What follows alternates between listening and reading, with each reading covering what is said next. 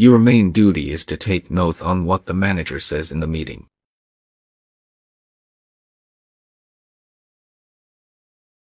Your main duty is to take notes on what the manager says in the meeting.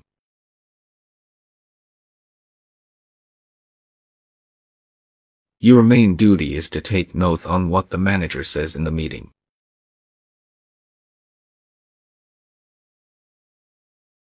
Your main duty is to take notes on what the manager says in the meeting.